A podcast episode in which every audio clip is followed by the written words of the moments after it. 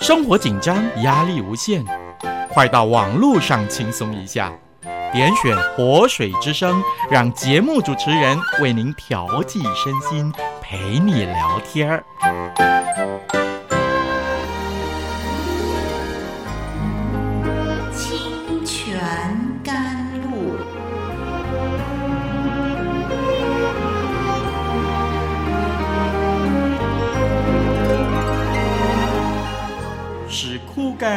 水之地得到滋润，叫郁闷无助之心得着安慰，令软弱疲乏之灵得以更新。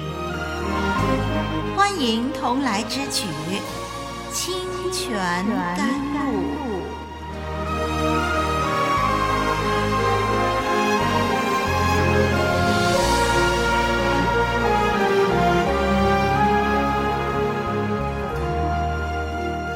好，网络上的听众朋友，我是您的好朋友丽文，欢迎收听《清泉甘露》。今天呢，我们要从旧约圣经创世纪里头研究新的段落了。这是有关雅各的儿子约瑟的故事。在创世纪里，约瑟的故事显得很独特，在各方面呢，我们感觉约瑟的段落呢，跟前面的事迹啊。包括这个亚伯拉罕、以撒、雅各等等呢，都是相连的。但是呢，也会感觉呢，约瑟故事的记载有相当多的不同。因为呢，这个段落在形式上、文学角度上有它独特之处。如果呢，您一向熟悉约瑟的故事，那么相信您就很容易辨识其中独特的性质了。我们看见约瑟的故事在创世纪里头，是从第三十七章开始，直到五十章结束。这个单元当中呢，有三组象征性的梦，四组平行关系。那么这四组关系呢，就包括约瑟和他的家人，约瑟和波提法这家。还有约瑟和犯人，以及约瑟和法老的家。在这个单元里头呢，还包括了约瑟在坑里头和下监牢的事件，都是以啊、衣裳作为假证物。约瑟的兄弟一再下埃及，最后呢是家人安顿在埃及。那么，在这些的主题之外呢，我们就看见约瑟这个人物是一个正直、智慧、满心忍耐、满有威严的人。虽然创世纪第三十七章到五十章这个段落的性质有很多特别之处，但是它和前面的篇幅呢是有清楚的连结的。这个段落呢，继续了神对后代的祝福，以及在埃及兴盛的主题。故事结束的时候呢，作者对善恶主题下了肯定的结论。我们也从这个段落看见雅各家族历史当中古老的仇恨和欺骗再次上演。此外呢，像雅各的故事那样，约瑟的故事啊，是建构在离开故乡的旅程上边。离家的原因也是因为家庭中的欺骗事件。不过呢，其中不同点就是，雅各最终回到了故乡，但是约瑟却没有回到故乡。整个故事结束在出埃及的预备。约瑟和父亲雅各一样，忍耐了十二年，与家人分离，也结束在兄弟和解。不过和解地点在埃及，约瑟呢并没有机会回家。同时呢，约瑟他离家十二年，但是父亲雅各离家二十年。另外，约瑟的兄弟也像以扫一样。从早期的仇恨表现出深刻的转变。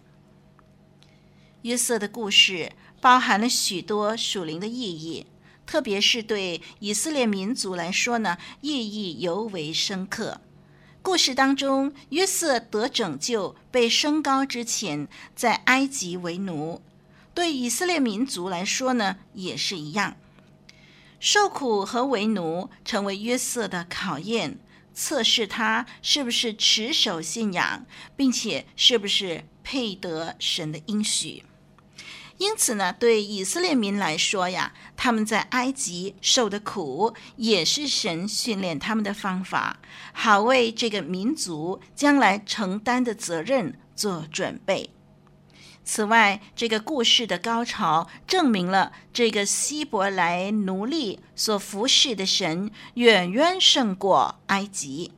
这位神啊、掌控了埃及的经济，他的智慧。超过埃及人的智慧。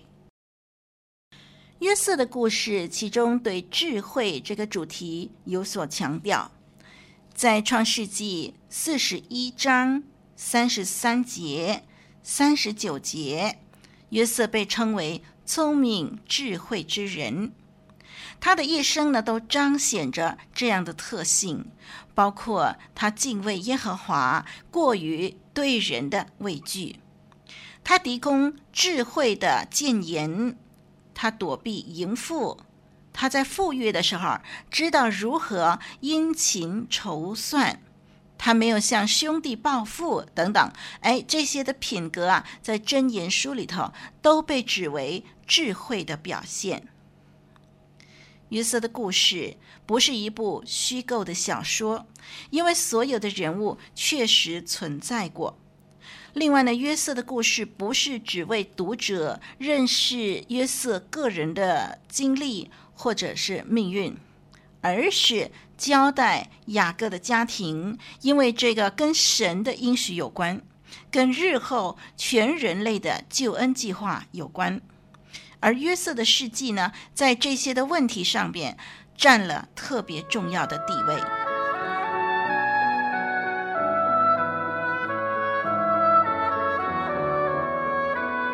古老的故事，真实的历史，一部述说世界起源的书，《创世纪》，追源溯本，借古喻今。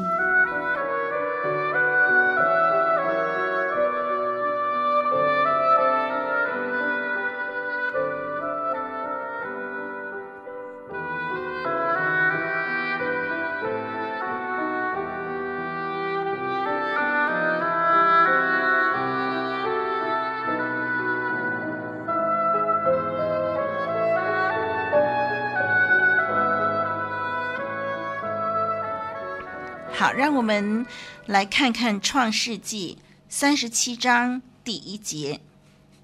我们今天呢，就只看第一节。这里啊，经文记载说，雅各住在迦南地，就是他父亲寄居的地。让我们留意这节的经文。这节经文之前，在《创世纪》三十六章记载了以扫的发展。他发展迅速，很快的在西尔称王称霸。紧接着，《创世纪》三十七章开始就提到了雅各。我们发现，这个第一节所呈现的画面，跟以扫的飞黄腾达形成了强烈的对比。第一节说，雅各住在他父亲所寄居之地。他所住的地方是寄居的，地主不是他，他没有君王，没有强大的部落，没有由他控制的土地。雅各在抢夺了他的哥哥以扫的祝福以后，哥哥反而很快发达起来，而他呢，却在岳父家里吃了二十年的苦。回到迦南地，也只不过是个寄居者。实际上，这种例子我们并不陌生，我们也常常看见那些不敬畏神、作恶多端的人，常常呢都是发达富裕的很快。可是跟随神脚步的人啊，往往好像在原地踏步。是的，我们的时间表与神的时间表不同。神所应许的属灵的祝福呢，需要我们在信心当中忍耐，并且神常常透过他人的成功，让我们学习等候、仰望他，考验我们的信实和坚忍。在圣经当中的智慧文学，将这项主题发展得更为彻底。提到不义之人享受世上的权利与财富。而义人却似乎在财富上远远落后。但是，我们从历史上清楚看见，神的应许始终没有落空。不义之后啊，最终站立不住。关于约瑟的故事，我们知道，后来的约瑟呢，被卖到埃及去。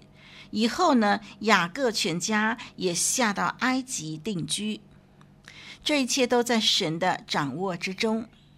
神在早期已经向亚伯拉罕显明了，在创世纪十五章十三到十六节那里，神的心意呢，是要将这个蒙拣选的家族带到外邦之地，直到迦南地的亚摩利人罪恶满盈。神才兴起以色列民入侵迦南地，将恶贯满盈的迦南人除灭。于是呢，神的带领之下呢，他许可兄弟西墙以及困境等等一连串的事件，终于将以色列带下埃及。在使徒行传，斯提凡提到这件事情，说到旧约人物的一贯楷模。在加略山达到巅峰，那就是因着同胞亲族的嫉妒与不信，神所拣选的拯救者遭受拒绝。但是这个拒绝至终扮演了重要的角色，以致带来拯救。这就是旧约人物的一贯的模式了。创世纪。最后一章结束于约瑟的离世，终结了约瑟生平，这是很恰当的。在这个时候，亚伯拉罕的应许已经清楚地逐步实现，而未来的发展肯定有神继续的引导。加上亚伯拉罕的后裔又快速繁衍，成为一个极大的家族。创世纪结束于这里。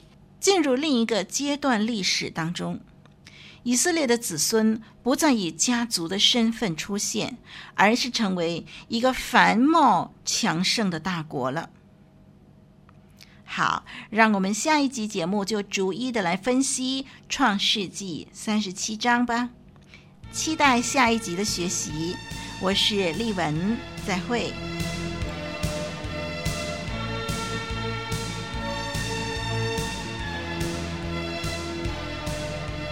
以上播出的节目是由活水之声录音室所提供的，欢迎上网收听更多精彩的内容，网址是 www.livingwaterstudio.net，l i v i n g w a t e r s t u d i o.net。谢谢您的收听，再会。